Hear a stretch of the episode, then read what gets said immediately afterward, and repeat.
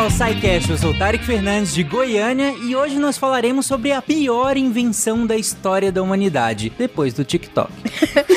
eu sou a Dil de Rio Grande e eu peço desculpa pela pronúncia já. Olá pessoal, eu sou a Glaucia aqui de São Paulo e essa pauta vai ser bombástica, hein? Eu tava esperando quem ia ser o primeiro. Pelo menos não foi Braga Boys que soltaram. Aí é com editor, né? Yuri em Uberlândia e eu não estou gordo, só sou um isótopo mais pesado. Bom dia, boa tarde, boa noite. Meu nome é Letícia Guiar, eu sou graduada em História e Licenciatura pela FURG, na cidade de Rio Grande. E é uma honra estar aqui com vocês, participando pela primeira vez, e eu espero ver vocês no futuro próximo também. Falei que não podia mentir. É mentira, eu sou de Rio Grande, eu juro, a Dil me conhece. Oi, pessoas, eu sou Lívia Leite, falando da região do Cariri, no Ceará, e eu vou trazer um fato curioso. Existe um único sobrevivente conhecido das duas bombas atômicas. O nome dele é Yamaguchi, e ele estava em Hiroshima, saiu de lá muito ferido, conseguiu chegar em Nagasaki e foi surpreendido com uma outra bomba. Ele já é falecido, mas tá aí um dado que eu não sabia e vim saber só com essa pauta e achei interessantíssimo. Poxa, eu ia falar que ele era um vaso ruim, mas já foi. Diretamente do dito Principado de Vinhedo, aqui é o Ramon e hoje vamos falar da rosa com cirrose anti-rosa atômica. Sem cor, sem perfume, sem rosa, sem nada. Nem Mato Grosso cantando. Rosa de Hiroshima. Eu amo que teve que falar que era. é, é pesada essa música. É, sim. Você está ouvindo o Psycast, porque a ciência tem que ser divertida. Sensual. O movimento sensual. Sensual. O movimento é bem sexy. Sexy. O movimento é bem sexy. Sexy. Já tá chegando o Braga Boys, começa a dançar que é uma bomba. Bom, gente, uh, nas últimas semanas aí, pra, assim, pra, datando o episódio, né, principalmente nas últimas semanas, infelizmente o tema da ameaça nuclear, né, como vem sendo noticiado, voltou a ser comentado e nem foi por um, sei lá, um doido qualquer, um profeta do apocalipse. Não, foi por um líder de uma nação que de fato tem o poder de usar esse tipo de bomba, né? E que por acaso está em guerra com outra nação e indiretamente com as maiores potências nucleares do planeta, né? Porque ainda que, é claro, a gente tá falando da guerra Rússia-Ucrânia, da invasão da Rússia à Ucrânia, e ainda que seja uma, uma guerra de agressão da Rússia contra a, a Ucrânia, indiretamente a gente tem visto várias nações, os Estados Unidos, né, mandando bilhões de, de dólares em, em, equipamentos militares, em armamentos e tudo mais, e um pouquinho em ajuda humanitária, né? E várias nações, inclusive historicamente, agora contribuindo de maneira militar, como a Alemanha, né, que não vinha fazendo isso desde o pós-guerra, e agora está contribuindo militarmente com a Ucrânia para resistir à invasão russa. Então a gente vê uma, uma, uma escalada de tensão muito grande, e no meio desse caldeirão se volta a falar de ameaça nuclear, sabe? Como, como é, é louco porque é como se fosse uma carta a mais no baralho. Eu, é claro que ninguém imagina que é, ninguém pensa que é uma carta a mais. Todo mundo pensa aquela carta dourada, né? Aquela que deve pode ser usada numa excepcionalidade, mas ainda assim, só de ser cogitado né, num contexto como esse, de uma guerra que ainda que ainda é de uma nação contra outra ali, ainda que tenham várias outras nações indiretamente interferindo nesse cenário de guerra, só de ser levantado essa possibilidade, eu particularmente acho bizarro, eu acho louco que se avente essa possibilidade de um, de um possível uso de uma, uma arma, nu, de uma bomba nuclear. Eu brinquei na minha abertura, mas eu sinceramente acho que sim, é uma das piores invenções que nós tivemos enquanto humanidade, porque de tudo que a gente fez de ruim, essa é uma daquelas que pode destruir toda a humanidade. Isso é completamente bizarro. A gente precisa colocar em perspectiva. E aí que entra essa pauta. Eu acho que a gente vai falar de muita coisa aqui hoje, mas sobretudo do, do impacto direto sobre a humanidade, de se ter um tipo de dispositivo como esse. Bom, e para começar, é, como um bom SciCast, né, vamos fazer uma, uma retrospectiva histórica e uma timeline histórica de como que a gente chega a ter esse poderio de, de bomba, né? E aí, desde, começando, obviamente, pela radioatividade. Ainda que nós tenhamos vários episódios do SciCast sobre isso, né, é, a gente tava até comentando que a gente tem dois só sobre Chernobyl, exemplo, é, temos da Marie Curie, temos vários episódios, mas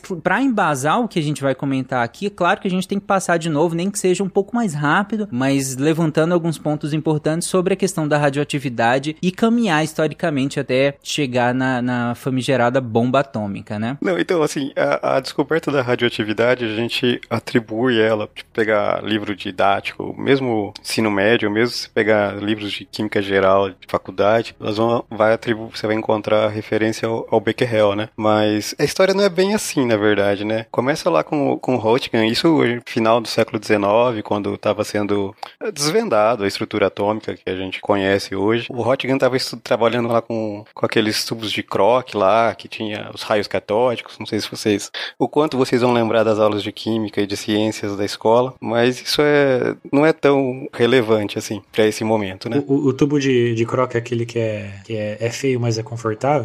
Que isso? Como assim? eu me recuso, eu me recuso. Que, que péssima frase, Ramon. Como assim? Não, agora explica, o que que é isso? Como assim? Crocs, tubo Gente. de crocs. Ah, cara, desculpa, eu tô lento hoje. Caraca. Não, primeiro que é um absurdo, né? Porque Crocs é a, coisa, a melhor coisa do mundo, né? Eu também mas, concordo. Enfim. Todo mundo me julga porque eu usava muito, mas eu usei até estragar a minha. Ah, eu amo Crocs. Não dá pra respeitar, desculpa. e, e, usar até estragar Crocs é basicamente assim, metade da Cara, sua vida, né? É, foi, foi. Inclusive saudades. Reconheço meus preconceitos. Mas tudo bem, então vamos voltar pra radioatividade. Então ele tava lá fazendo um trabalho e ele percebeu que tinha um material, enquanto ele fazia os experimentos no, no tubo de Crocs, tinha um outro material que sensibilizava e, tipo, existia proteção, uma proteção física entre as coisas, sabe? Então alguma coisa que ele não sabia o que saía daquele tubo e ia uh, sensibilizar esse material uh, que, que, exibia uma, flu, uma, uma fluorescência, uma fosforescência, certo? Ele não sabia o que era aquilo, ele chamou do que? De raio-x, que é o que a gente faz quando a gente não sabe uma coisa, né? A gente chama de x, certo? Tipo, uh, matemática e frequentemente as equações aí tem um x que você tem que descobrir o valor, né? Esse x é justamente porque você não sabe o que é, certo? Bom, aí começaram-se a tentar descobrir o que era esse que eles chamam que o, os raios de Roentgen, os raios X, né?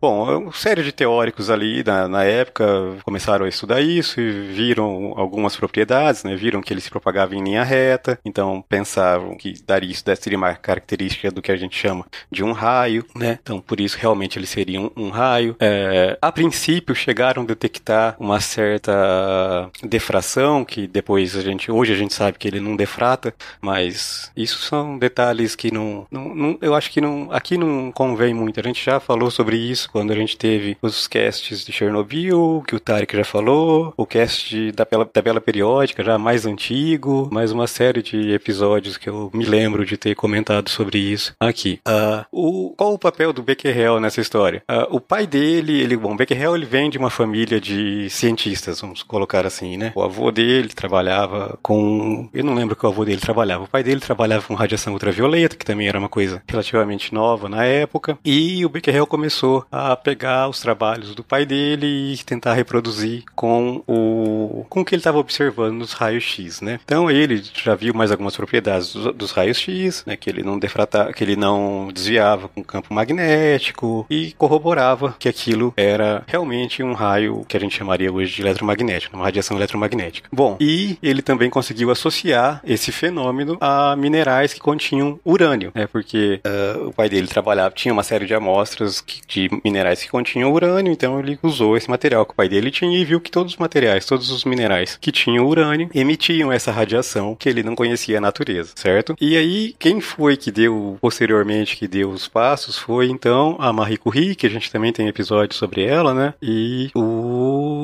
Esqueci o nome do outro pesquisador da Alemanha. É, mas quem fez a maior parte dos trabalhos foi a, foi a, a Curie mesmo. O que teve os resultados primeiro e publicou inicialmente foi, foi a Marie Curie. Tá falando de Schmidt? Isso. É, lembrando, gente, naquela época não era tão simples, né, se trocar informação quanto é hoje, né, gente? A gente as pessoas faziam coisas de forma realmente isolada e você não tinha contato com outros pesquisadores da forma fácil, como a gente tem hoje, né? Que a gente troca e-mail com o mundo inteiro e, e é tudo muito rápido, né? Os artigos são publicados você consegue ver publicação do mundo inteiro sem sair de casa. Isso naquele, naquele tempo ali, a gente está falando final do século XIX, início do século XX, tá? Bom, o que, que a, a, a Marie Curie fez? Ela começaram a ver que perceberam que alguns minerais desses de que continham urânio, eles eram mais radioativos que o urânio puro, né? Então, como assim? Eu tenho uma coisa que é uma mistura que tem um pouco de urânio e eu atribuo a radiação à presença desse urânio e tem uma coisa aqui que eu isolo esse urânio e essa e essa mistura é mais radioativa que o urânio, né? Tem alguma coisa aí que a, a conta não batia, né? Então, começaram a estudar, chegaram até a sintetizar alguns desses, desses minerais, né? Mineral é uma mistura de uma série de elementos ali que vai dar um, um, o minério, certo? Então a gente consegue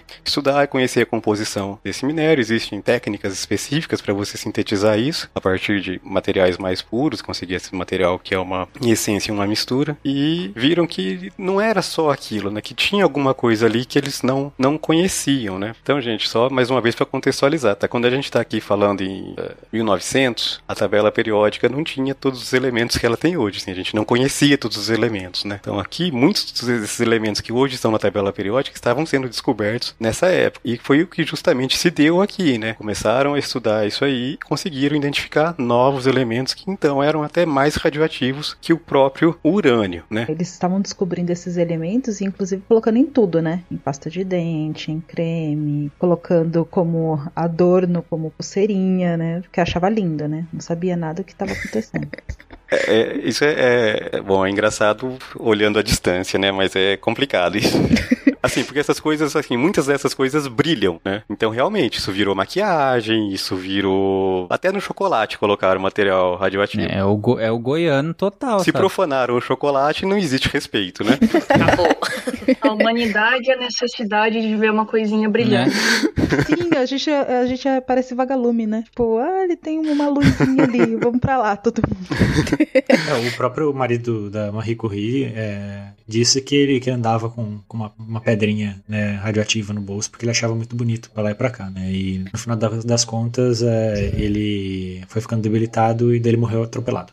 Mas... Ele morreu atropelado. É. Então, ele ficou ficando debilitado, aí ele morreu. Aí tu pensou, não, ele morreu. Da... Não, é. foi atropelado. É, possivelmente a, a debilidade ajudou, mas, mas de qualquer forma, ele morreu atropelado, não foi com, com radioatividade. O detalhe é que por uma carroça, né? Não foi nem um carro. É, por uma carroça. então, certamente tinha alguma coisa a ver com a pedra, não com a carroça. É. O cavalo se distraiu. Com o brilho da pedrinha.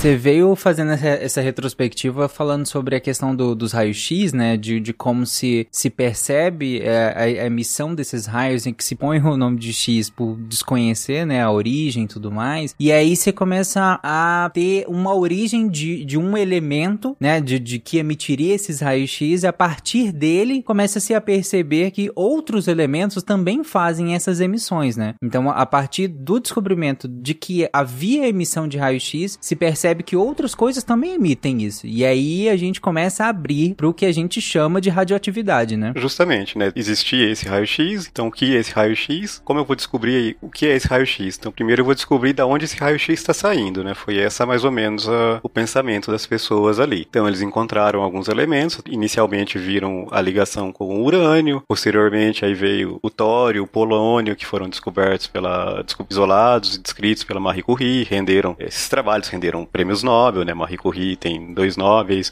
dois, é, um de física e um de química, é, justamente por esses trabalhos, junto com outros, né? O, o Röntgen também ganhou o Nobel, uma série de pessoas que passaram nesse, por esse, que ajudaram a trilhar esse caminho, foram é, laureados com, com Nobel, com diversos prêmios científicos e fizeram grandes é, progressos. Né? Então a gente tem aqui, nesse processo, a gente estava desenvolvendo o modelo atômico que a gente tem hoje, né? Tava, é, era um, usava-se o modelo atômico ainda não é o que a gente tem hoje, mas o que a gente tem hoje tá, vem derivado desses trabalhos. E, e, e aí a gente fica nessa pergunta, tá, então ele sai de alguns elementos e emitem essa radiação, mas o que é efetivamente essa radiação? Né? Essa é, uma, é, é, a, é a grande pergunta, né? Ah, Para saber o que é essa radiação, começaram a justamente justamente a tentar uh, mexer com essa radiação, né? Então observaram que essa radiação foi então separada inicialmente em três tipos, né? Que são os três tipos que a gente ainda tem hoje, né? Uh, que a gente ainda esse a gente usa esse mesmo modelo ainda: a radiação alfa, a radiação beta e a radiação gama. Isso lá, esse, isso já é trabalho do, esqueci o nome, do Rutherford, é, que também vai estar tá lá quando você estuda é, é, modelo atômico lá no colégio, você vai ver esse nome, né? Lembra lá o cara que bombardeou folhas de ouro com partículas alfa? O que, que são essas partículas alfa? As partículas alfas são uh, o núcleo de um átomo de hélio. Então tem lá é, dois nêutrons e dois prótons. Isso é uma partícula alfa. A gente tem a radiação beta, que seriam elétrons ou pósitrons, né? Os elétrons é, são outros. Ah, os, os, elétrons são também é, estão presentes no modelo atômico, né? São uma das partículas que a gente estuda né, em química no colégio como é, constituintes do átomo. E os pósitrons são os elétrons com carga positiva, né? Nesse processo aí. Eu não vou entrar muito em, em é, minúcias do que seria o pósitron, mas vamos colocar ele que seria um elétron com sinal negativo, um sinal positivo. É, e como a gente viu no, nos episódios de mecânica quântica, não é um elétron ao contrário, né? Não é um antielétron, por assim dizer. É, justamente. tem os, os episódios de quântica que entram nesse aspecto muito de forma mais, mais detalhada. E a radiação gama, que seria basicamente energia, né? Seria energia eletromagnética, radiação eletromagnética. Como essas coisas são diferenciadas, né? Se essa, se essa partícula tem carga, eu consigo desviar ela com um campo magnético. Então, assim que a gente descobre essa carga. Se essa partícula é maior ou menor, eu, se ela é maior, eu consigo bloquear ela de forma mais fácil. Então, tipo, partículas alfa com uma folha de papel, ela já não vai atravessar. É, a partícula beta, ela já é muito menor, então ela vai atravessar uma série de materiais. Eu já vou precisar de alguma coisa mais, mais densa para conseguir bloquear esse material. E para bloquear os raios uh, gama, que é energia eletromagnética, eu preciso ainda de algo ainda mais denso. Não são aquelas paredes de chumbo, é quando vocês acredito que todos já tiraram um raio-x na vida, né? Um exame de raio-x. É, então você vai lá, se posiciona lá para tirar o raio-x, a pessoa vai focar a parte do corpo que vai ser examinada, vai para trás de uma parede de chumbo e você fica lá, né, bonitinho, olhando para aquilo lá. É. Por que, que essa pessoa vai lá para trás dessa parede de chumbo? Justamente para se proteger de qualquer tipo de radiação, qualquer emissão que tenha ali, né? Ah, por que, que eu posso ser exposto? Porque você vai ser exposto a uma dose muito pequena, e a gente vai entrar um pouco melhor nisso depois, então é, é seguro fazer o raio-x, tá, gente? É, só tô usando como exemplo. Até pensando nessa época aqui, quando estava sendo descoberto, fazer raio-x era uma coisa meio, meio tirar uma selfie e postar aí numa rede social, tá? Todo, mundo queria, todo mundo queria fazer. Eu posso dizer que quando eu, eu era criança, pensando... quando eu era criança, eu queria fazer toda hora, sério. Eu achava muito legal.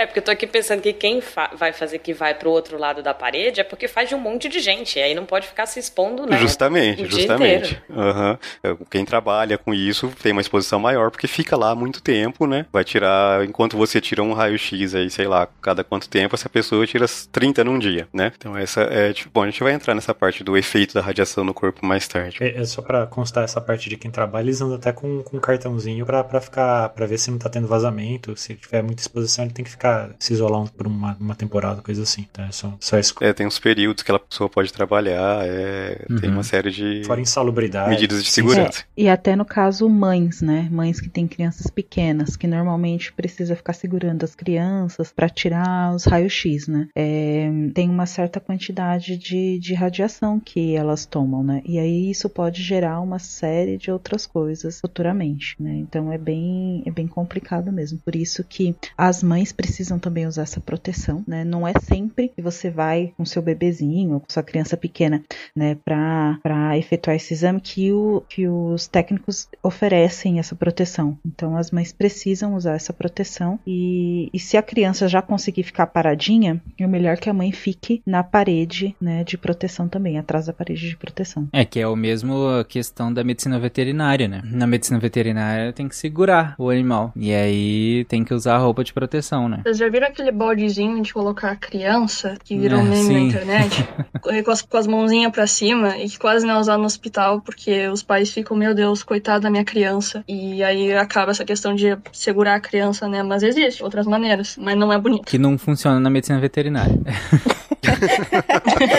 Tem isso também. Bom ponto. Bom, retomando, né? Então a gente falou que alguns elementos emitiam alguma radiação e que essas radiações existiam mais de uma forma de radiação, né? Não era uma coisa única. Mas aí, como isso acontece? Como isso, isso se dá, né? Então, de forma Uh, também simplista, o lance é um átomo de um determinado elemento, de urânio, aqui no caso que a gente está conversando, né, do tório, do, do polônio, do rádio, sei lá, do que vai emitir radiação. Então, quando ele emite radiação, o que ele faz é que ele quebra. Ele quebra em átomos mais leves e emite alguma radiação. Por que, que ele quebra? Ele quebra porque ele não é estável. É, mais uma vez, é, físicos, por favor, não me batam agora, tá?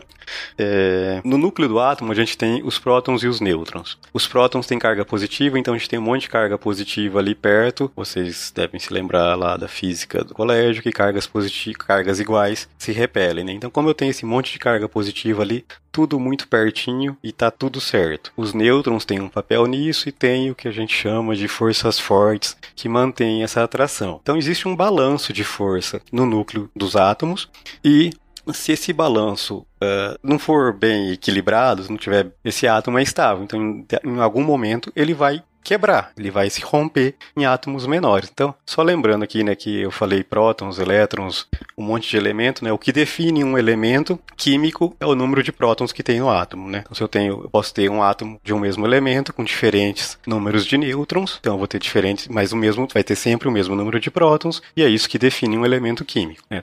São os isótopos, são os átomos do mesmo elemento com diferentes massas atômicas, certo? Bom, então eu tenho lá um determinado núcleo atômico que tá lá, que esse balanço de força não tá muito legal. Aí, por uma questão de que, sei lá, ali. Tem uma deformação no caso. O vento bateu do lado de. É, no, no caso do. É, eu sei só, eu sei é, só mais simplista. Caso... O, o, vento bateu do lado direito e é, ele quebra. É, no caso do, do, do, do átomo de, de, urânio, né? Essa, essa interação das forças, né? Elas sofrem é, é uma, uma deformação assim bem é, tênue, né? Da, da interação entre as forças. E quando um, um neutro ele acaba atingindo o núcleo atômico, aí ele faz um alongamento nesse, nesse núcleo. E aí, conforme ele vai fazendo um alongamento na interação das forças, ele quebra e se divide em dois núcleos, né? Formando os outros elementos. Então, o que a gente vai ter é um átomo mais pesado quebrando, se dividindo em dois átomos mais leves, e nesse processo ele emite energia. Ele emite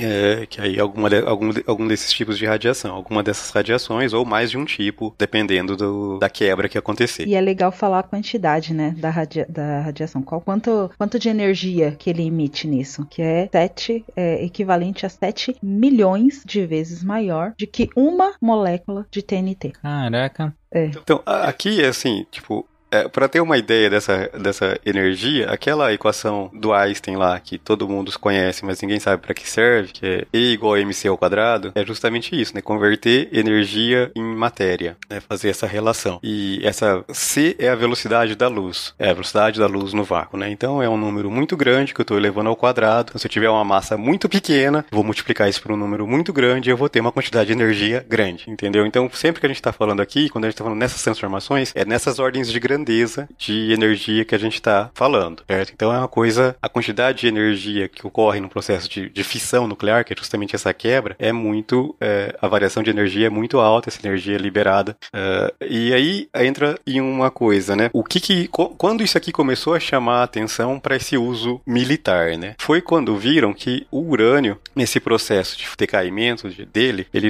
emitia em média 2,5 nêutrons para cada, cada átomo de urânio que decaía emitia 2,5 nêutrons. E cada nêutron poderia iniciar né, o processo com outro átomo de urânio. Então isso daria a ideia de uma reação que poderia crescer muito rápido. Falando nessa quantidade de energia, uma quantidade de energia sendo liberada cada vez maior, cada vez maior, é a explosão atômica. Ô, ô Yuri, só fazer uma, uma analogia. É, imagina que, que o nêutron fosse uma bola de bilhar, né? Você conseguisse acertar é, em, em outras duas, essas du outras duas acertassem mais um, né? Fazendo uma, uma, é, uma batesse com tanta força força que você conseguisse fazer, é, é, ter uma sequência de grupos de bolas de, de bilhar, uma batendo nas outras, quebra, quebrando a formação do, é, das bolinhas que estavam juntas inicialmente. É mais ou menos essa a, a ideia aí que, que ele está colocando. Né? É uma, uma reação em cadeia que o, o, o, subproduto da, da quebra é justamente o que pode gerar a quebra seguinte. Aí eu tenho uma dúvida, porque eu estou imaginando, por exemplo, as bolinhas agora batendo, e aí elas não perdem a velocidade, né? A prim, porque numa, numa bola de bilhar, a primeira, quando vai bater nas duas, ela vai perder um pouquinho mais de força, vai bater um pouquinho mais de força, até parar. Nesse caso, não. Não, né? nesse caso, cada vez que bate, libera mais energia, né?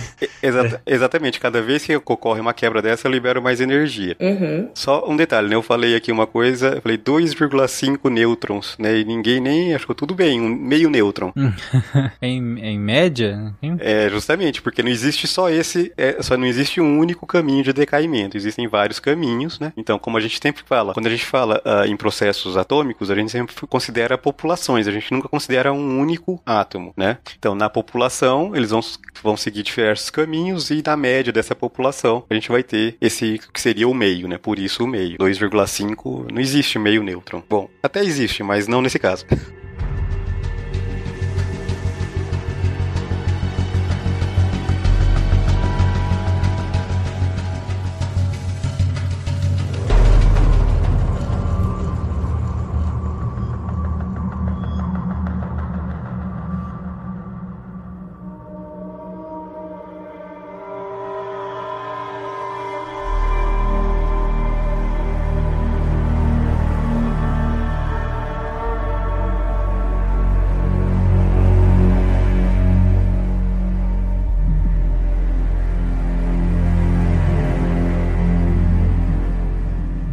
Yuri, aí só complementando aquela hora que eu tinha comentado que você veio explicando essa questão do raio-x e, e, explicando é, como se percebe que há novas maneiras de, de emitir e isso abre a porta para que a gente perceba que há outros elementos também. É, e aí agora você complementa também que essas, o estudo da, da, dessa, dessa radiação, de, de emissão né, dessas partículas, também começa a dar origem a vários outros elementos, né? Que vão sendo elementos derivados desses outros que, que eles vinham sendo é, descritos, descobertos anteriormente, né? É, sim, mas é, os átomos eles vão decaindo até chegar é, em um átomo que seja estável, né? Um átomo que não sofra esse processo. Então, se a gente pegar a tabela periódica, né? Todos os átomos que a gente conhece estão ali, né? Virtualmente todos os átomos que existem estão ali. Eu falo virtualmente porque pode ser que exista é, né? uma, amanhã alguém publique que sintetizou o 119. Até agora é o que a gente sabe. Né? A, a, tabela periódica, hoje, ela vai até o 118, né? Até o elemento número atômico 118, sendo que do urânio, que é 92, para frente são todos elementos sintéticos, do urânio para trás tem alguns sintéticos. O que são? O que, que eu estou chamando de sintético? É justamente isso, é um elemento que eu não encontro na natureza. Nesse processo de decaimento, o urânio vai se transformar em outros elementos que já estão na tabela periódica, são elementos mais leves que ele, que já, já, já se conhecia. Então, tipo, o, o, no processo permitiu-se conhecer o tório, porque o tório é do decaimento, da rede, da cadeia de decaimento do urânio. Mas naque, a, quando ele foi, quando a Marie Curie fez os trabalhos dela, não se conhecia ainda esse elemento. Mas já existia na tabela periódica um local onde não tinha. Na época existia, ah, não existia nada, mas quando ela descreveu, ela falou: existe esse elemento, vai ficar posicionado ao lado, eu não lembro de qual, não tenho a tabela periódica de cabeça, mas eu posso ver isso rápido. Então aqui vai ter um determinado elemento. E a, o que a gente encontrou foi justamente isso, foi completando essas lacunas, certo? Eu acho que eu não sei se eu respondi sua pergunta. Sim, sim. Aí eu só queria que agora pra gente avançar, de posse de tudo isso que você comentou, em que momento que a gente. Você até é, pincelou em relação a tá, a, a gente tá dominando mais ou menos essa tecnologia, a gente tá entendendo que há emissão de partículas e a gente entende que isso pode gerar uma reação em cadeia. E reações em cadeias tão aceleradas, com com liberação de tanta energia né, dá uma ideia de que a gente pode usar isso de maneira militar, né? Usar isso para formar uma bomba, né? E aí eu queria entrar na, na justamente nesse funcionamento de uma bomba atômica. Como que uma bomba de verdade, uma bomba atômica funciona nesse sentido? É legal falar também, né, da questão da, da, da bomba atômica, que a gente só usa a massa, né, que a gente usa, na quantidade do urânio que a gente usa ali, é só 0,7% de urânio puro que tem ali. Então, 0,7%. Então, você imagina se a gente usasse urânio completamente puro, né? Só que também tem a questão que existe uma massa é, equivalente, não, não seria equivalente, é uma massa é, crítica. Isso, crítica, que você pode realmente ter uma reação. Se você colocar uma massa maior, você não vai conseguir ter uma reação em cadeia. E se você colocar uma massa menor, você também não consegue ter reação. Existe uma quantidade certa da massa de urânio para você ter uma reação em cadeia. Então é uma coisinha bem, bem delicadinha, assim, sabe? Bem e bem interessante também. Só para é, aqui a Glaucia colocou, né? O lance é, como eu falei, né? Um mesmo elemento pode ter diferentes isótopos. Então o urânio tem, é, acho que 20 e poucos isótopos naturais, não me lembro. Mais frequente o 238, o 235 e o 234. O que esses números são a soma do número de prótons com o número de nêutrons, tá? Tem 92 prótons e o número de nêutrons varia. O urânio, que é o que a gente usa para fazer a bomba, a gente não, né? Porque não somos nós que fazemos, mas. Você tá fazendo bomba, Yuri. Olha só. O que, que você anda fazendo na sua casa? Fala baixo que pouca gente sabe, tá? Yuri, nós somos amigos, hein? Amigos. Tem uma forma mais fácil de fazer, depois Opa. a gente pode conversar. Mas tudo bem. É, o o urânio que a gente que, que é usado para fazer uma bomba atômica é o 235. Bom, se a gente pensar, então a gente tem que enriquecer, já que o que, é mais frequente na natureza é o 238. Só que, tipo, o urânio é um elemento relativamente abundante na natureza, tá? Não é uma coisa, é, não é tão raro assim. O que, que eu quero dizer com isso? Tipo, ele é mais é, abundante que prata, por exemplo. Uhum. Tipo assim, você acha um urânio ali na esquina? É quase isso. Se você cavar, você vai achar. Depende. Você... Não, não é você. Quem é que mora no sul aí é mais fácil de achar. É. Não, mas é, não, não, não, me surpreende, né? A gente é tóxico pra caramba é. mesmo. mas não, gente, o, esse, tipo, é, todos nós aqui vamos beber doses mínimas de urânio bebendo água em qualquer lugar, tá? Só que a maior parte desse urânio é o 238, que ele é um isótopo estável. Ele então, para a gente conseguir que ele entre nessa reação, a gente precisa que ele sofra o, esse processo de, de decaimento, né? que, ele, que essa reação ocorra. Então, existem técnicas para se enriquecer. Então, a gente vai pegar esse minério de urânio, trabalhar ele para concentrar esse urânio 235. Ele, a gente vai concentrar ele para fins militares na casa dos 20% de urânio 235, para fins de produção de energia, para usar, para fazer. Bom, apesar que não é urânio que é usado na, na, nos tratamentos médicos, né? são outros elementos. Mas para fins não, não, não bélicos, se, se enriquece ele em torno de 3 a 5%, né? Depende do, exatamente do que você vai fazer. É, é legal deixar isso bem claro também, né? Na questão que o urânio, ele não é completamente maléfico, né? Ai, vamos demonizar o urânio, ele é muito mal, isso e aquilo. Não, não é isso. Ele também tem os seus usos é, que são extremamente é, proveitosos para várias coisas, né? E uma da, da, das. Eu, eu, lembro, eu lembro, não, como se eu tivesse vivido naquela época, né? Eu ia falar, eu lembro que Einstein, não, não lembro nada. já... Brother meu. É, meu amigo Einstein Marie, eu tava Tava sempre lá em casa é, tomando lá chá. Em casa. Não, mas é, que eu estudei, eu lembro que eu estudei que eles estavam estudando sobre isso tudo e eles assinaram, eles foram contra o investimento desse elemento para as bombas, né? Eles, a intenção deles era usar para outra coisa, né? E aí quando os militares viram o potencial, falaram não, peraí, né? Vamos, vamos nos destruir com isso daqui porque é muito legal. Malditos milicos. então, é, até pensando né, no momento que a gente vive hoje, né? Como o Tarek colocou no começo, energia é um grande problema, né? Energia, falta, -se, falta energia, né? Ainda mais com todo esse problema o, na Europa, o gás da Rússia, tem toda uma, uma discussão aí que, bom, eu não me sinto capaz de entrar muito nela. É, tem toda um, uma... Eu também não sou especialista, mas tem toda uma discussão em relação a essa retomada da, das plantas, né, de produção de energia nuclear, justamente por conta do, de uma tentativa de descolamento de uso do gás russo, né, pela, pela União Europeia. E aí, plantas que, que foram fechadas, né, foram descontinuadas é, ao longo do, da última década aí, principalmente, por exemplo, pela Alemanha, volta a tentativa de ser usado justamente nessa tentativa de, de se descolar dessa necessidade tão grande que a Alemanha e outros países do bloco europeu têm do gás que vem da Rússia, né? Então, é, é, é estranho falar isso, porque a gente estava justamente falando que a própria Rússia estava falando sobre questões nucleares e agora você pensa que o outro lado também está falando de questões nucleares, mas de um outro jeito, na, na questão da produção de energia. E aí, Yuri, inclusive você comenta que é, tem uma certa porcentagem de enriquecimento de urânio, né, em que se foca na produção de energia, nos usos médicos de, de, desse urânio e tudo mais. Tanto que tem uma briga, né, porque às vezes tem país que fala, não, a gente está usando o nosso urânio aqui para uso médico. Mas aí quando você vai ver a porcentagem de,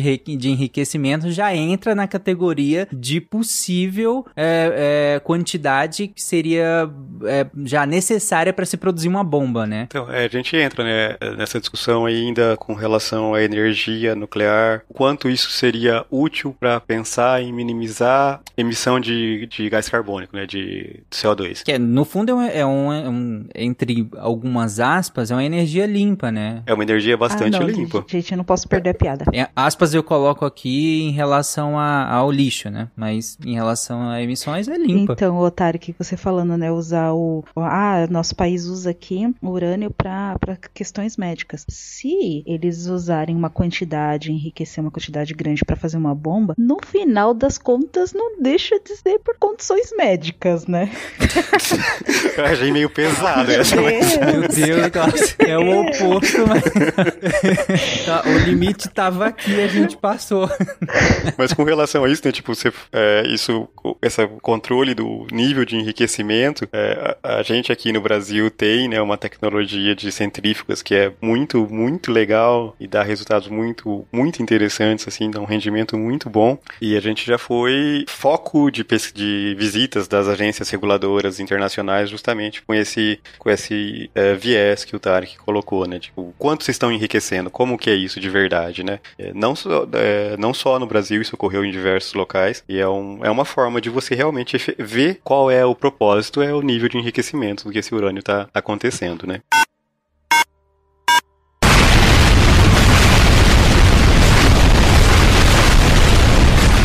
Mas beleza, então pra, pra, pra gente fechar essa parte mais química, mais física é, do episódio, onde que esse urânio, seja ele enriquecido ou não, mas no nosso caso, obviamente, a gente tá falando do enriquecido, como que ele entra nessa questão da. O que, que como é que ele vira bomba de verdade? Então pensa lá na, no exemplo que o Ramon deu da mesa de sinuca, que você vai bater na bola e vai espalhar outras duas bolas e isso vai, né? Então o que a gente tem que pensar aqui é justamente na estatística. Esse átomo vai decair e vai emitir dois nêutrons. Qual a chance desse nêutron encontrará outro átomo. Aí é aqui que a gente entra na massa crítica que a, a Glaucia colocou. Então, se eu tiver uma quantidade muito pequena de urânio, a chance maior é que esse nêutron se perca, que ele não encontre nada. Se eu tiver uma quantidade maior de urânio, é mais fácil eu achar outro, é, que esse nêutron ache outro urânio e que dê, então, que aí vai liberar mais dois nêutrons e esses nêutrons vão achar outro átomo de urânio e assim sucessivamente, certo? É, não, justo, faz sentido. É, quanto menos massa, mais ele tende a sair e não esbarrar em ninguém, né? A não encontrar ninguém. Então o que a gente faz é eu pego o urânio que eu vou usar para fazer a bomba e separo ele em quantidades menores. Aí eu coloco isso com detonadores que, no momento que eu quero que a bomba exploda, eu vou juntar todo esse urânio, vou atingir essa massa crítica e a explosão vai acontecer. Então a, a, o mecanismo da bomba, ele é bastante simples se a gente for pensar, né? A dificuldade está em você ter urânio enriquecido no nível que você precisa e você colocar a bomba onde você quer. Esses são os dois problemas de se fazer uma bomba atômica. O resto é tranquilo. O resto é tranquilo, né? Só isso. Uma coisa que eu faço assim num dia tranquilo. Ah, é, chama terça-tarde. Hoje decidi, inclusive. Lembrando que se você quer colocar a bomba em algum lugar, você tá errado. É, sim. Boa observação. É, eu só tenho uma pergunta é, para vocês, gente. É que é, a gente tava comentando em relação a outros elementos e tal, aí a gente chegou no, no urânio. Eu queria perguntar, tá, eu entendi essa parte de como funciona é, esse, essa reação em cadeia, esse limite que vocês colocaram de massa crítica, né? De que menos do que, do que essa massa crítica, a, a chance estatística, né, de ter essa, essa reação seria menor. É, mas por que o urânio exatamente? Justamente por ele, no processo de decaimento, ele lançar esses, esses dois nêutrons que podem iniciar outra reação. Outros elementos radioativos não vão ter esse processo de decaimento, vão lançar outro tipo de radiação que não vai permitir uh, esse processo dessa forma. Uh, a gente teve também um episódio sobre o Césio 137, o incidente uh, de Goiânia, né? Que foi a mesma lógica da, da Marie, do pessoal. Olha o trem brilhando, vamos pegar, vamos mexer. E, e aí foi. Mas por que, que a gente não faz uma bomba com o Césio? Justamente que no processo de decaimento dele, ele não emite essas partículas que iriam dar início a uma nova, ao novo processo, ao novo decaimento, certo?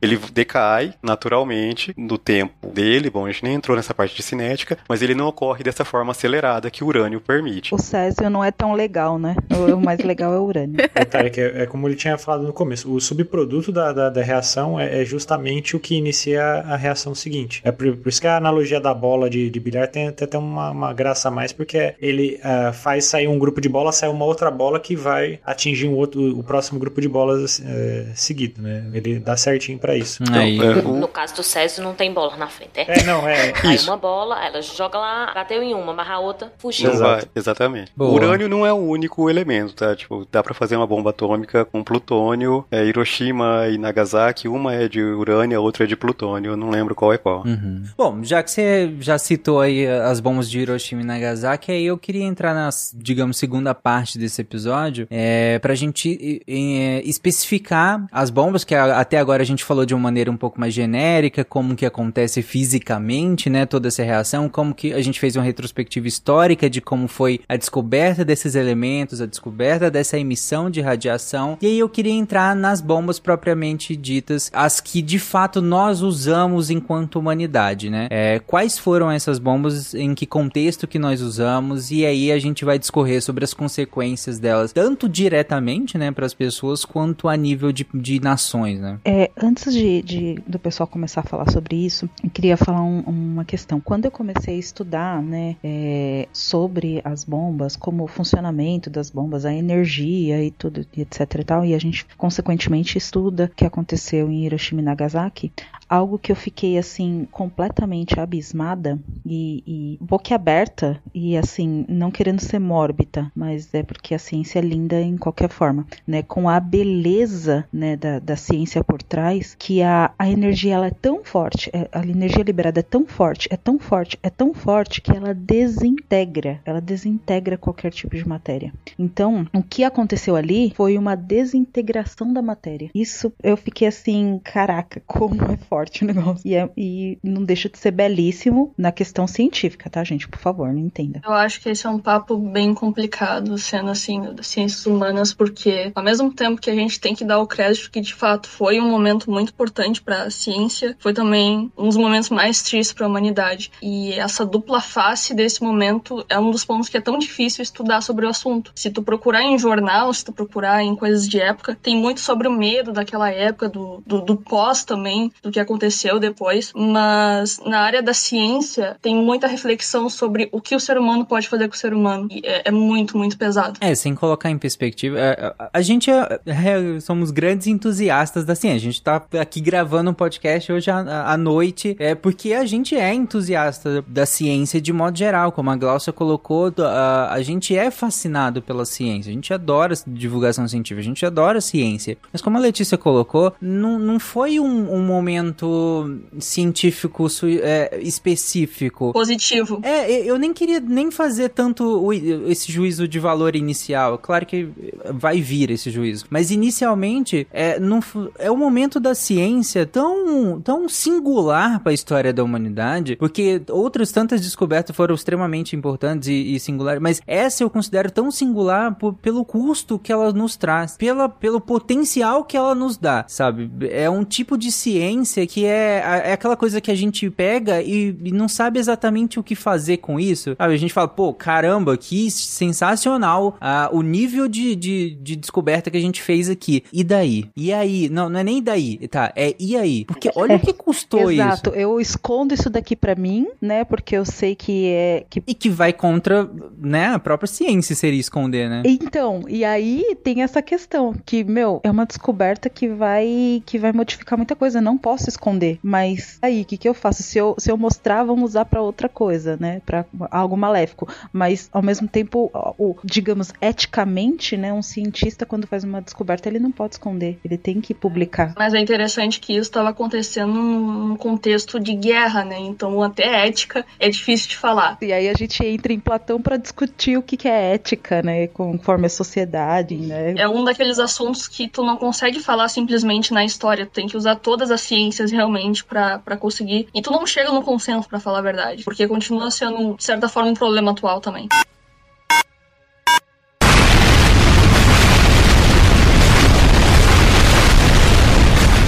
Esse processo é, da, da bomba, ele inicia antes da guerra, tá? A guerra acelerou o desenvolvimento de uma forma, bom, jorrou dinheiro para isso porque viram que ali tinha muita energia e seria virtualmente uma arma incrível. Incrível nesse sentido de que de destruição absurda, tá? É... Se sabia esse, esse contexto de destruição, sabia que poderia existir, mas nesse primeiro momento é interessante apontar de como os cientistas estavam tateando no escuro. Ok, estamos desenvolvendo isso, mas o que, que a gente pode fazer com isso? E aí que tem esse contexto. Não se sabia o que se podia fazer com aquilo, então as coisas foram criando e foram direcionadas para um lado destrutivo. Uh, talvez em um contexto diferente esse processo teria se dado. Bom, a gente teve isso antes, né, de começar, né? E se, né? E se é, é complicado, né? Mas e se não tivesse ocorrido a guerra e esse processo tivesse se dado de uma forma? Opa, olha aí, a gente pode com, pegar um contrafactual aí. E se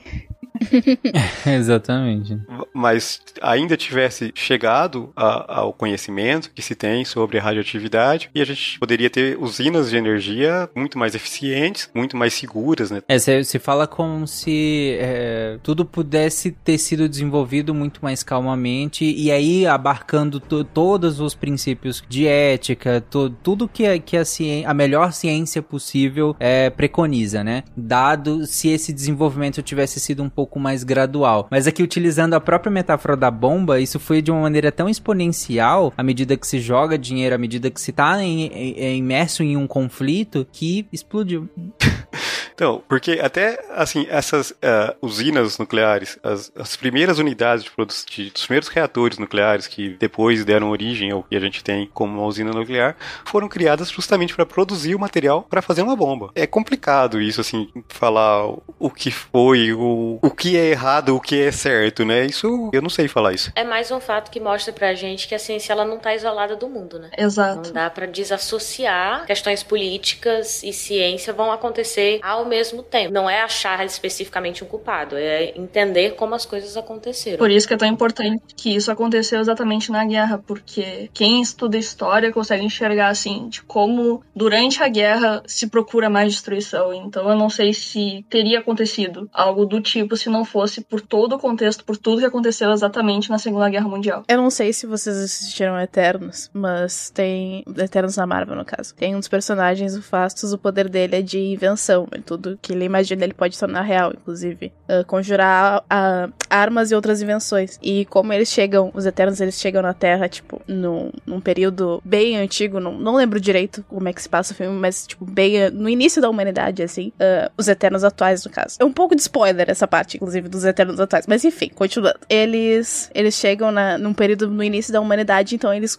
eles observam todos esses processos de, de guerra e morte, e, enfim. E quando o Ele vai criando as armas para um, um senso de proteção da humanidade. E aí chega um ponto, que, se eu não me engano, foi justamente na questão das bombas atômicas, onde ele percebe que o que ele criou acabou matando a, o que ele mais amava. Tipo, imagina tu dar. É, eu acho que é exatamente essa questão da, da ciência, né? De tu dar o poder num sentido, e aí tu vê esse poder sendo usado para uma coisa que não podia até nem ser a tua, a tua intenção inicial. Não era uh, matar, mas sim proteger, de certa forma, né? Não que seja o caso, mas que pode ser uma análise, uma reflexão também. É, juntando o que a Jill col colocou de que a, era algo que poderia ter sido criado para outro fim, e aí juntando com o que a Letícia trouxe também, que é, num contexto da, de guerra, parece que a, a, tudo que se pensa é, destru é destruir, é matar. E aí você traz isso, né? Você pega essa, essa noção de, de essa ciência que estava sendo desenvolvida é, em relação à radiação e coloca dentro de um contexto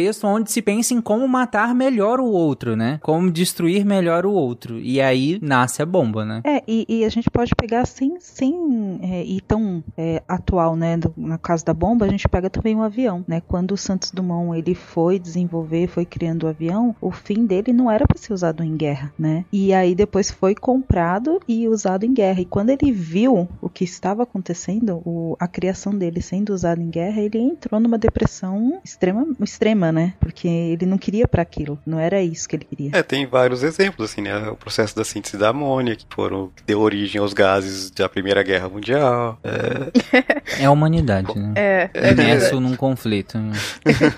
o resumo desse episódio. Já falou tudo agora. Assim como na internet existe a regra 34, que eu não vou mencionar o que significa, a regra do, do antes que existia é, não, dá para fazer arma com isso, né? É. Mais ou menos. É, faz sentido. Exatamente.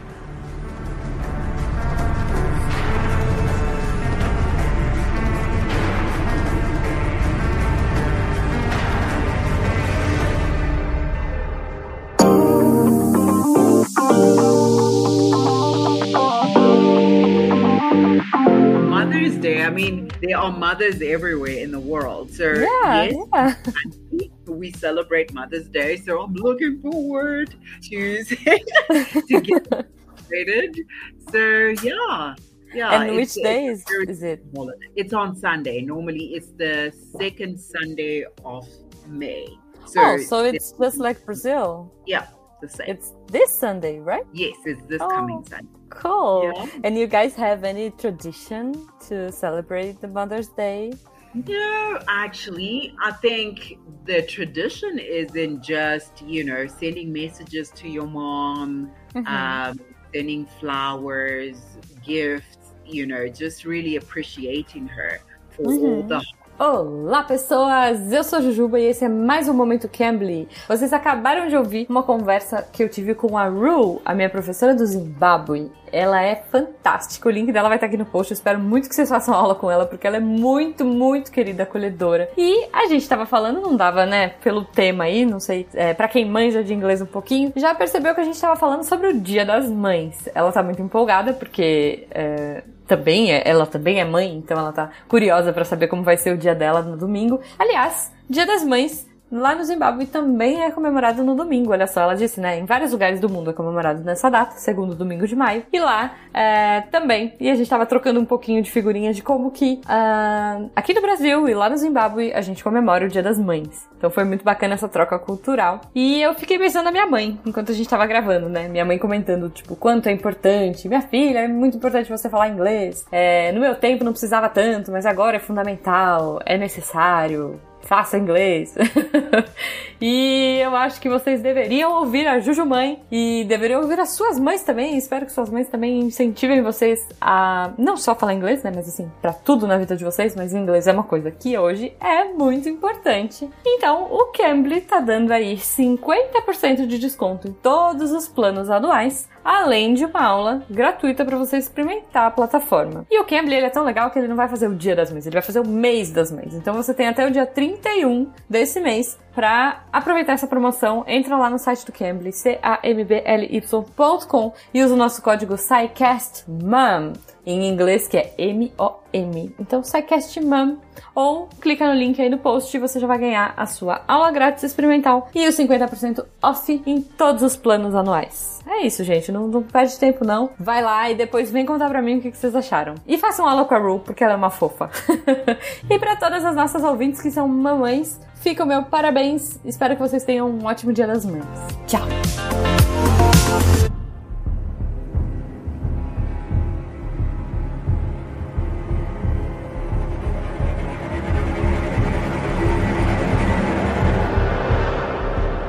Bom, a gente passou então por toda um- uma questão é, física, química, de caminhando até a construção, até a, desco- até o- a descoberta de uma maneira de, de usar toda essa ciência prévia para gerar uma bomba, como a Letícia colocou muito bem, por conta do contexto, né? Aquela ciência inserida naquele contexto, disso nasceu a bomba. E aí, a gente explicou muito bem como é que funciona toda essa questão da bomba. Mas agora eu queria entrar no- numa questão mais direta do ser humano, tanto na, no- na dimensão psicológica, na dimensão social, como na dimensão biológica mesmo. Como que um, um, um ser humano, e aqui não só falando mais estatisticamente, nem, nem é, de, enfim, de maneira mui- muito genérica, mas como que o corpo humano, um ser humano, sofre a ação da radiação vinda de uma explosão de uma bomba atômica? É, é, a radiação, o, o lance da radiação é que ela é uma energia, é uma energia ionizante, né? O que, que é isso? Ela vai, ela é capaz de arrancar elétrons de outras, de outras,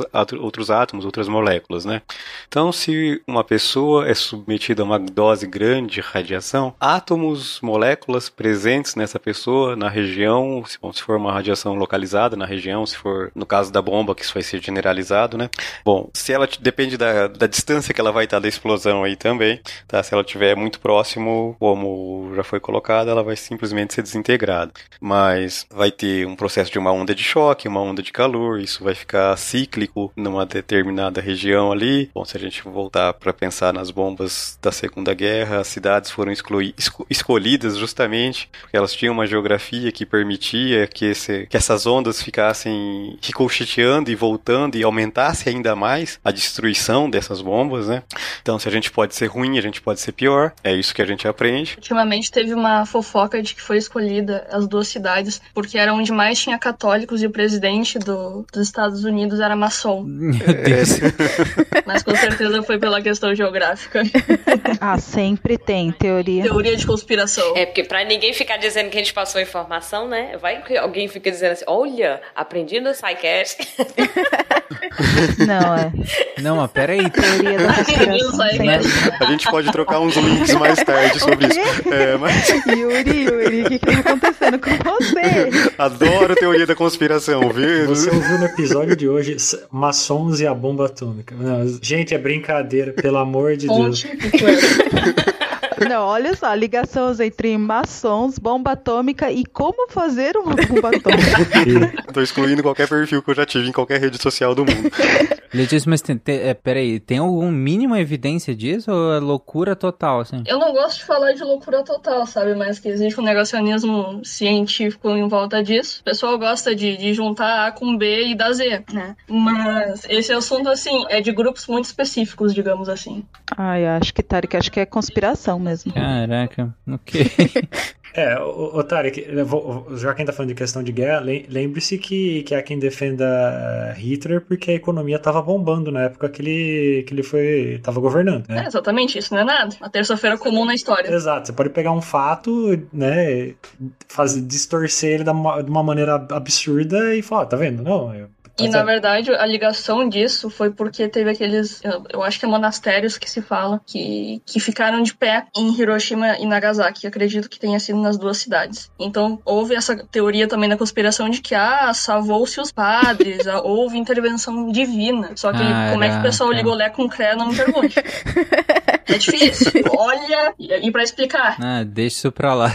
Vamos lá, vai lá, Yuri. Então, a radiação ionizante, ela vai destruir, eh, ela vai quebrar ligações, certo? Uma molécula que vai ter, ou por uma série de outras questões que vai absorver grande parte dessa radiação, se a gente pensar num ser vivo, vai ser molécula de água. Até porque tem muita água no ser vivo, certo? Então a gente volta para aquela questão estatística. Tá, e o que, que acontece com essa molécula quebrada, né? Essa molécula quebrada, ela vai querer se recompor, ela vai querer voltar novamente para uma, uma, uma maior estabilidade. Ah, na, na natureza, as coisas sempre vão tender para um, uma maior estabilidade, né? Então tudo busca uma maior estabilidade, tá? Então se eu tenho lá um, um elétron que eu arranquei, quebrei uma ligação e ficou um elétron solto lá que não, não, não, não forma uma ligação, ele está ali em um estado de alta energia, ele vai se ligar em algum lugar justamente para ganhar essa estabilidade. Então, ah, se, essa, se essa radiação for concentrada em uma determinada região, em uma dose um pouco maior, o que vai acontecer? Vai ter uma queimadura ali mesmo, certo? Vai ter um dano tecidual nessa região. Se essa região for um corpo inteiro, é, não tem muito o que fazer, tá?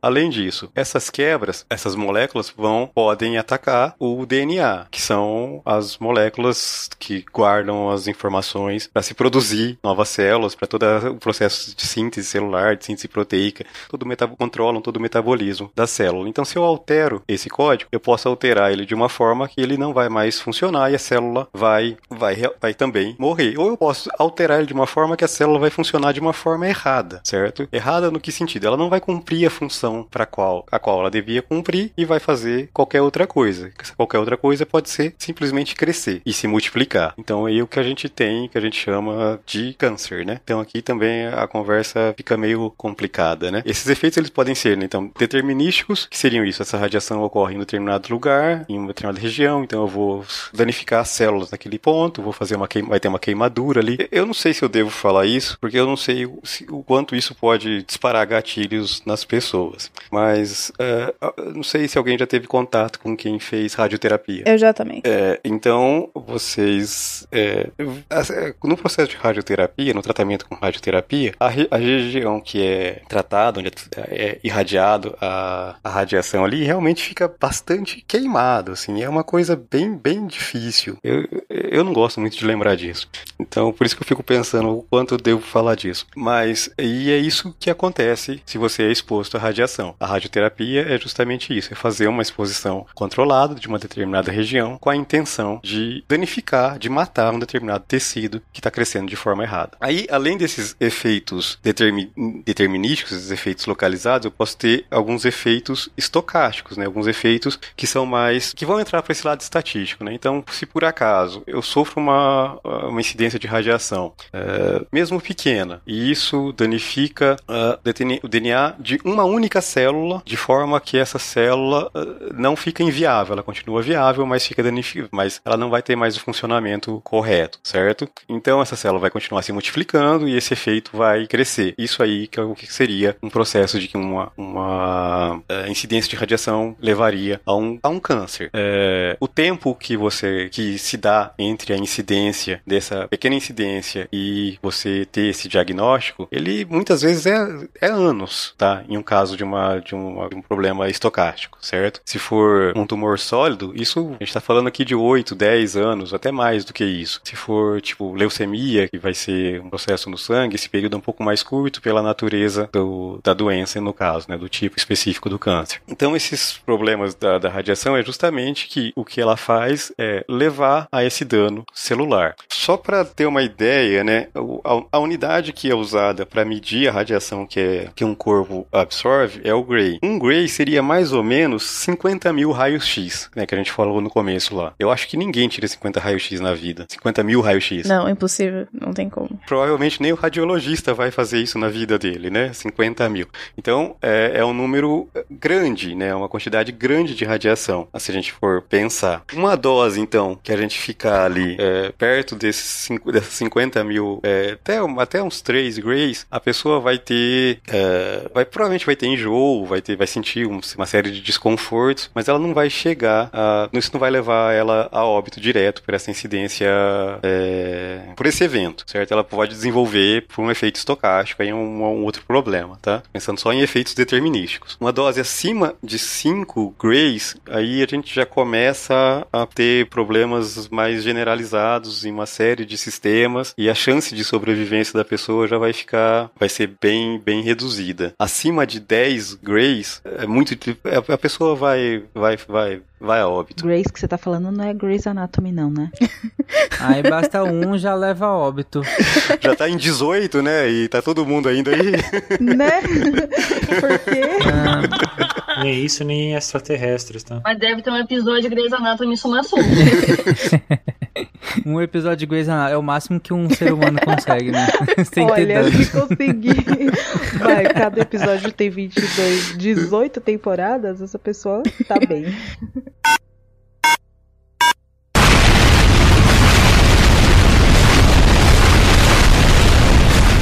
Pensando que a radiação é um dano, é um dano a nível celular. Se você mata algumas células de, sei lá, de um, de um tecido, não é lá um problemão. Agora, se você começa a matar mais células ainda de um tecido, e esse tecido, lembrando que ele vai fazer parte de um órgão, ele começa a morrer porque você tá matando de pouquinho em pouquinho algumas células ali, chega num, num determinado momento em que esse órgão pode ter uma disfunção muito grave a ponto dele parar de funcionar ou se tornar tão insuficiente que vai eh, interferir na, na, no funcionamento de outros órgãos. Aí que, que é o problema nesse sentido. Só que na radiação, quando a gente fala que vai matando as células, não é necessariamente cronicamente. Cronicamente a gente pensa mais em câncer, né? Como o Yuri colocou. Aqui é mais agudo. Então, se você tem um nível de radiação, e aí, como o Yuri colocou, é, nessa, na medida que ele colocou em Gray, né? Em unidade de medida. Se você tem um nível de, de radiação em que a morte celular, em que a morte desse tecido e a disfunção de vários órgãos se, é, chega ao ponto de se tornar incompatível com a vida. Então aí você tem o indivíduo indo a óbito por conta de, de uma, uma exposição aguda a um nível alto de radiação. E aqui a gente nem tá falando da radiação de que vai te desintegrar, como a Glaucia colocou lá atrás. Aqui é uma, um nível de radiação alto, sim, mas ele não vai desintegrar. Na verdade, você vai ter, começa a ter disfunção orgânica, né? Ou seja, seus órgãos param de funcionar ao tal ponto que você vai é, evoluir a óbito. Ou, como o Yuri colocou, você tem uma exposição prolongada a um nível de radiação mais reduzido e esse dano celular, ele não chega a matar a célula imediatamente. Ele danifica ela de um modo que ela vai agir de maneira disfuncional. Então ela vai continuar, eh, continuar se multiplicando, só que agora de maneira mais ordenada, é, invadindo outros tecidos e órgãos adjacentes. E isso vai gerar toda a problemática que a gente chama de câncer, né? E aí pode ser praticamente qualquer tipo de câncer, afinal a gente está falando de um dano celular. Basta que haja esse dano celular e que o seu corpo não consiga reagir a esse dano, porque a gente tem, né, uma série de sistemas para que a gente consiga se proteger diariamente, porque a gente está sofrendo dano o tempo todo, né? Toda vez que a gente sai ao sol, é um tipo de dano do, de, de radiação. A gente está recebendo radiação. Então, nós temos uma série de mecanismos para nos proteger, e aí, quando esses mecanismos falham, e aí, seja por estatística, no sentido de é tanto dano, é tanta célula maluca, é tanto problema que gerou que nenhum, uma delas vai conseguir escapar dos nossos sistemas de defesa, né? Ou mesmo por uma disfunção do sistema de defesa, gerando o que a gente chama de câncer, né? É só um resumo dessa parte. Aí. E se a gente pensar a nível de bomba, a exposição ela foi muito elevada na hora, né? Por isso a desintegração desses corpos e dos, né, dos indivíduos, de todos os seus familiares, mas também a exposição contínua após a explosão, né? De outras gerações, de outras cidades próximas ali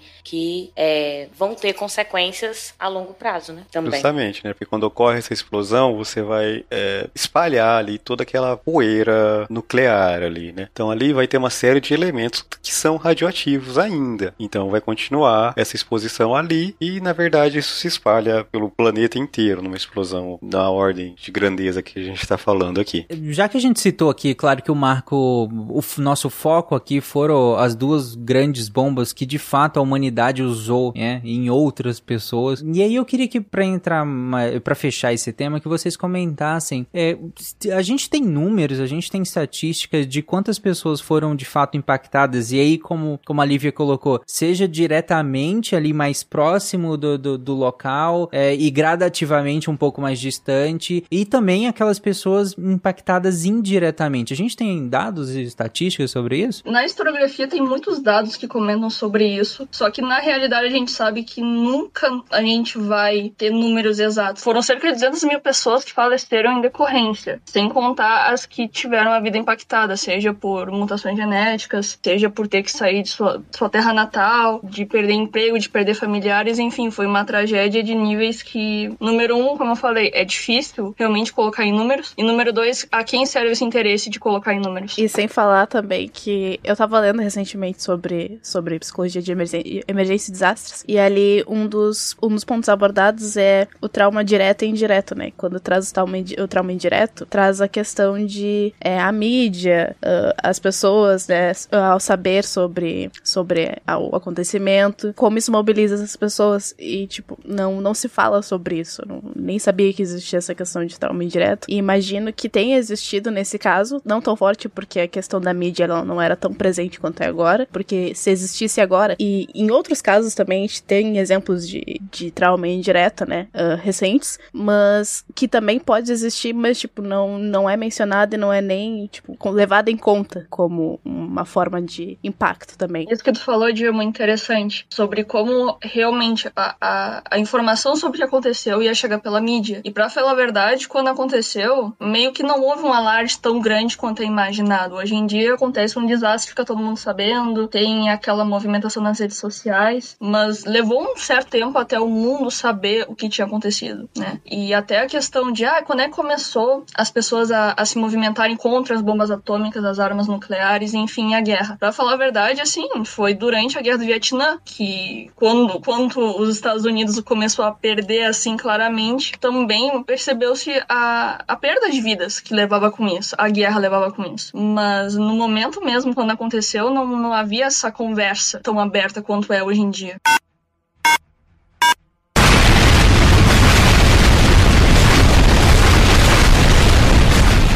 Trazendo para analogia um, uma realidade que nós estamos ainda vivendo, né? Que é a questão da pandemia, né? A gente ainda não, não tem a mínima noção ainda do impacto do, do desse período pandêmico indireto sobre todo mundo, né? Sobre, sobre a nossa Exatamente. saúde mental, né? A gente ainda tá no. A gente tá vivendo um momento histórico, é muito difícil, né? É, olhar para esse momento, dado que a gente tá dentro dele, né? Daqui 10, 15, é, 20 anos, com com certeza a gente vai, ou mais na verdade que isso, a gente vai conseguir olhar, acredito que com, com o distanciamento histórico necessário e ver o impacto que, que a pandemia, né, teve na, na nossa sociedade e a nível individual, né, a nível do indivíduo, né, o quanto, o quanto isso mudou a gente, né, e eu acredito que, que como você, como a, a Letícia estava colocando, a, a, e aqui trazendo de, de volta para o contexto em que nós estávamos comentando, o quanto as bombas é, tiveram de influência influência indireta sobre, principalmente aqui, a nação japonesa, né? Sobre os japoneses, né? Sim, em 2010 eu tive a oportunidade de conhecer a cidade de Hiroshima, né?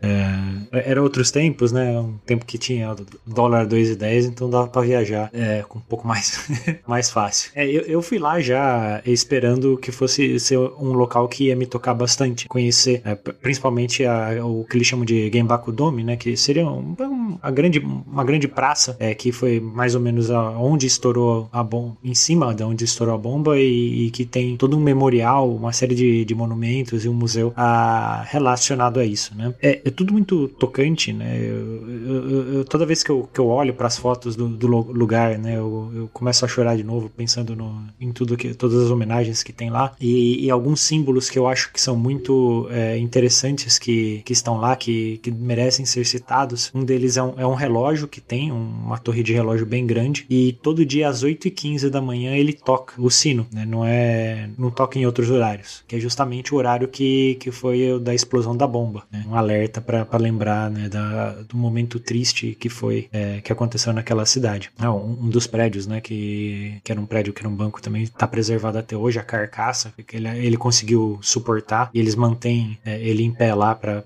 a gente não, também não esquecer. É, e, e um, um dos outros uh, das coisas que também me chamam muita atenção é um monumento em que tem uma criança em cima dele com. Gente, é aquele passarinho japonês, né? O tsuru. Não sei se vocês conhecem. É aquela dobradura bem padrão de japonês de passarinho. Tradicionalmente se acreditava que se você fizesse mil dobraduras de tsuru, uh, você teria um desejo atendido, né?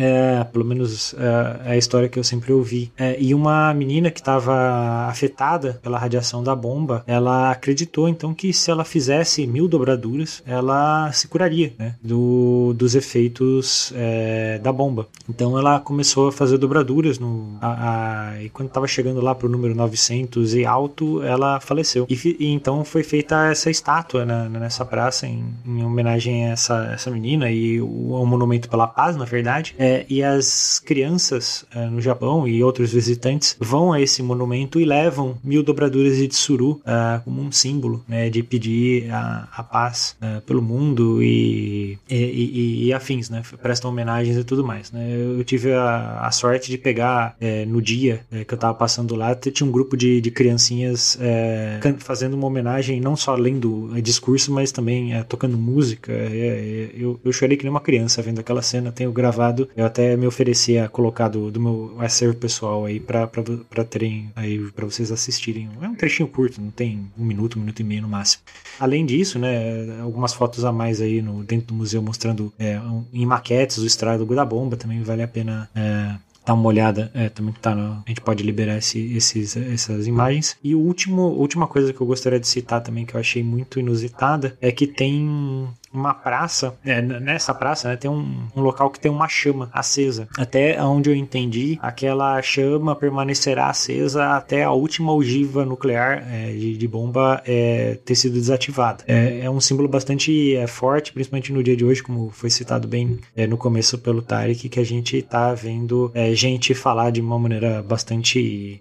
pode ser como o trunfo, pode ser qualquer coisa, mas não deixa de ser leviano, né? Falar que, que armas atômicas podem ser usadas. Sendo que tanto as bombas de Hiroshima quanto Nagasaki foram estalinhos perto do, do que é, algumas bombas é, que foram feitas depois elas conseguem fazer. Realmente é, é algo que o fato de ter, ter ido lá já, já me tocava, ter visto depois pessoalmente é, me, me deixa ainda é, mais mexido em pensar que alguém coloque esse tipo de assunto em pauta. Uhum. É, eu, eu, não fui, né? Não, não tem como falar que eu entendo, mas eu imagino talvez que seja quase como na vibe de Auschwitz, né? Sim. sim. É, é você tá num lugar onde a, talvez uma das primeiras coisas que você pense é, cara, como que a humanidade teve coragem, né? Que nível que a humanidade chegou, né? Aqui acho que é pisar no lugar e pensar, aqui é a marca do que tem de pior enquanto humanidade. São locais de memórias que são muito estudados na, na área das ciências humanas, mas eu acredito que a gente tem que com certeza falar sobre o lado humano, mas também entender a geopolítica por trás disso. Porque com a bomba nuclear, e vocês me, me corrijam se eu estiver errada, só ocorreu realmente em Hiroshima e Nagasaki. Nunca mais houve ataque que nem Hiroshima e Nagasaki. E nesse sentido, como é que então houve outros projetos que não foram à frente? Existem ainda? Não existem? A questão é como a bomba atômica é vista no cenário geopolítico, inclusive atualmente. É muito menos no sentido de irei te atacar e muito mais de ou tu me obedece ou eu posso te atacar. Então, é uma, uma barganha no jogo político internacional. E naquela época foi o primeiro momento de dizer: olha, a gente pode fazer isso. Né? Além de descobrir o que poderia fazer, que não sabia exatamente, também foi um, um, um, agora me faltou a palavra, mas um, uma amostra do poderio estadunidense em frente ao, também aos soviéticos, que depois começaram também a terem o seu projeto atômico. No caso, seria mais ou menos assim, né?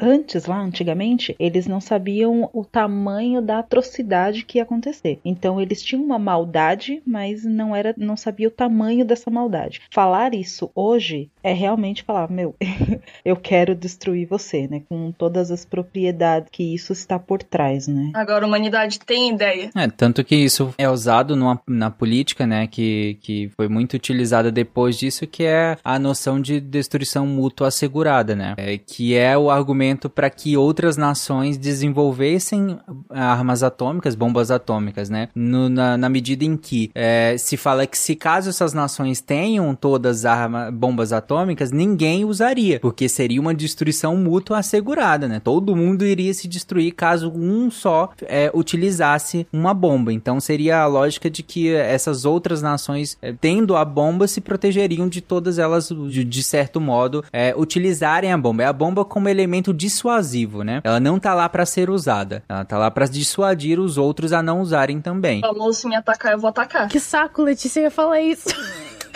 É, exatamente. É. Eu ia falar exatamente essa frase.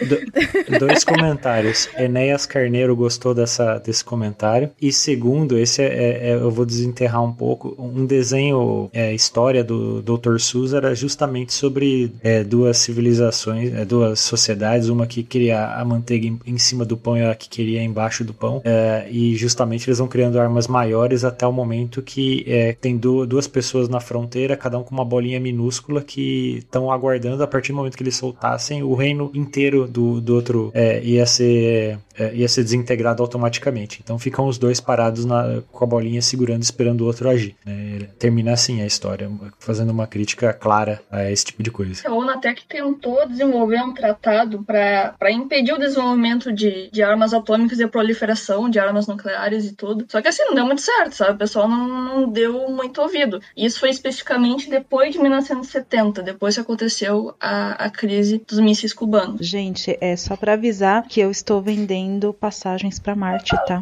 Quem quiser, é só me procurar. A gente sai todo mundo da Terra e deixa a galera aí. Mas assim, depois de Hiroshima e Nagasaki, com perdão da palavra, mas o maior cagaço que a humanidade teve quanto ao assunto foi a crise dos mísseis cubanos. Que, inclusive, aproveito o momento para comentar que as pessoas acham que Cuba era alinhada na União Soviética desde o início. Não, não foi. O marco foi realmente o momento em que os Estados Unidos estava meio que de olho para a Revolução Cubana e teve toda aquela questão do, do ataque à Baía do, dos Porcos. E Cuba pensou, tá bom, vou me juntar com, com outro cara porque esse aqui tá tá, me atrapalhando. E aí a União Soviética manda esses mísseis direto pra Flórida, se eu não me engano é o estado. Se sabe sobre e arma-se um grande barraco sobre não, não pode me atacar. Eu tenho mísseis na Itália diretamente para vocês, União Soviética, mas vocês não podem me atacar, porque se eu atacar, vocês vão me atacar, todo mundo vai se atacar. Então virou realmente o grande papo da época e foi aí o auge, inclusive eu poderia dizer da, da Guerra Fria, nesse momento sobre armas nucleares. Desde então é mais, como eu tava dizendo assim, ah, tá bom a Rússia, a Ucrânia, a Coreia do Norte, até a Índia, como a gente estava comentando antes. Mas já faz um tempo que esse assunto virou um, uma grande explosão mundial, prestes a acabar com tudo. Uma estratégia bastante eficaz para evitar a possibilidade de usos né, catastróficos é justamente saber da história, né? A gente falar sobre isso é não ter só a tradição né, oral, não só a memória dessas pessoas que estavam lá e que é repassada para os indivíduos que ainda vivem hoje no Japão, mas também né, para os turistas, é, mas também as fontes como história,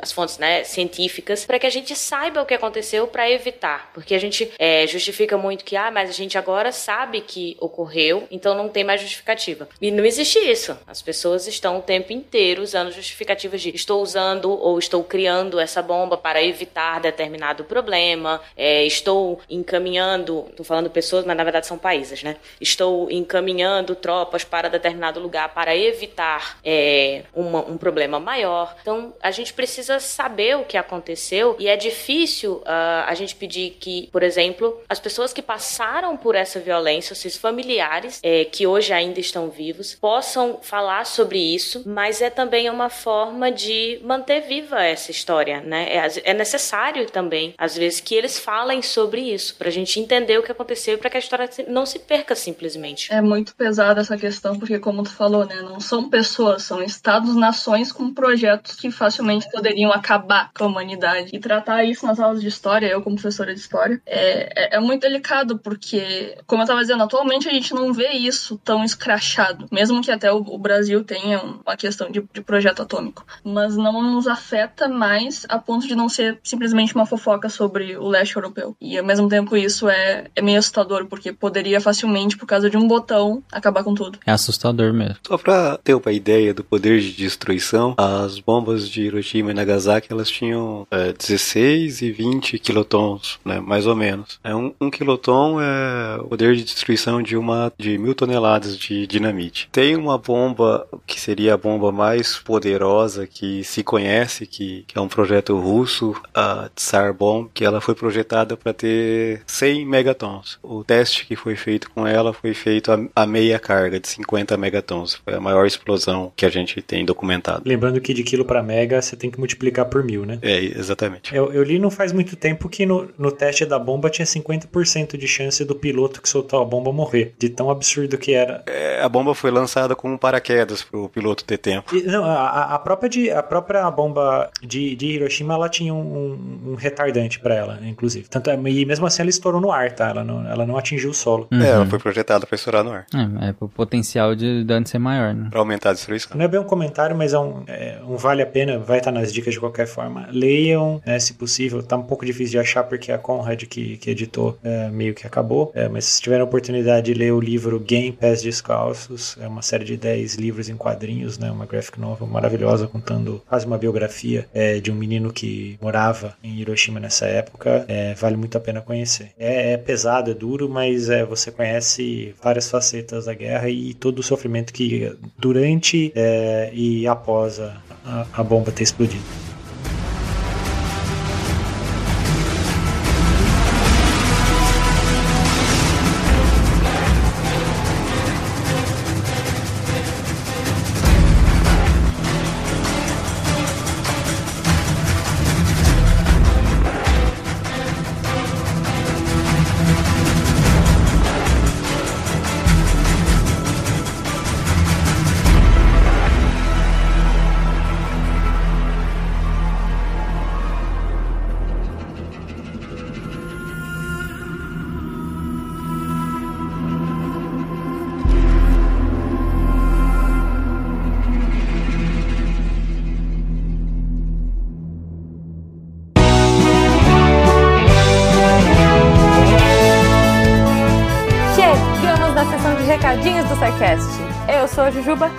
Aqui só para avisar que se você ouvinte quiser ajudar o projeto a continuar divulgando ciência de forma divertida, você pode através do PicPay, Padrim ou Patreon. Além do SciCast, você ajuda a manter outros projetos da casa e a manter o site também, com a nossa produção diária de textos incríveis. Caso você ainda não tenha visto, a gente editou o patronato para esse ano. Temos novidades bem legais esperando por vocês. Os nossos lindos patronos que apoiam e amam o projeto tanto quanto a gente. Os links vão estar tá aí no post. Fora isso, se você quiser entrar em contato com a gente para dúvidas, sugestões ou, enfim, recadinhos quaisquer, é só mandar e-mail para contato@sicast.com.br. Por hoje é só e eu encontro vocês na semana que vem. Tchau.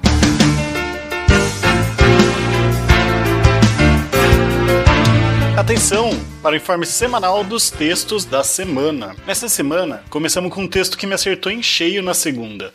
Por que criamos expectativas? Da Dani Almeida.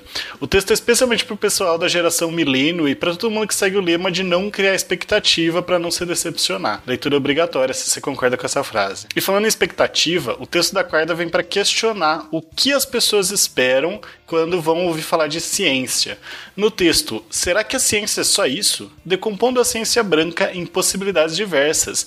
A Jill vai falar das metodologias e da construção epistemológica da ciência negra, que busca quebrar com os padrões eurocêntricos do que é ciência. Para fechar a semana, na sexta, tá saindo um texto de Emerson Souza, Grupos de Anéis em Corpus, parte 1. O Emerson fala sobre teoria dos conjuntos nesse texto que inaugura uma série de álgebra abstrata e mostra a habilidade dele em deixar as ciências exatas fáceis de se entender com exemplos do nosso cotidiano. Esses textos e mais, muito, muito mais, você encontra lá em www.deviante.com.br. E você está esperando o que para se tornar uma redatora deviante? Manda um e-mail para contato@scicast.com.br e vem fazer parte da equipe. Eu sou André Trapani, tentando criar expectativas saudáveis sobre os rumos das ciências, apagando o conjunto de luzes da Torre Deviante.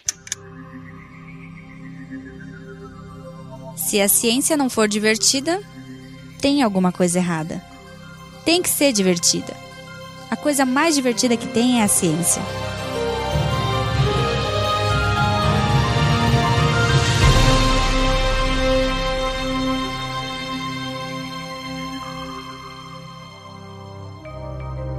Este programa foi produzido por Mentes Deviantes. deviante.com.br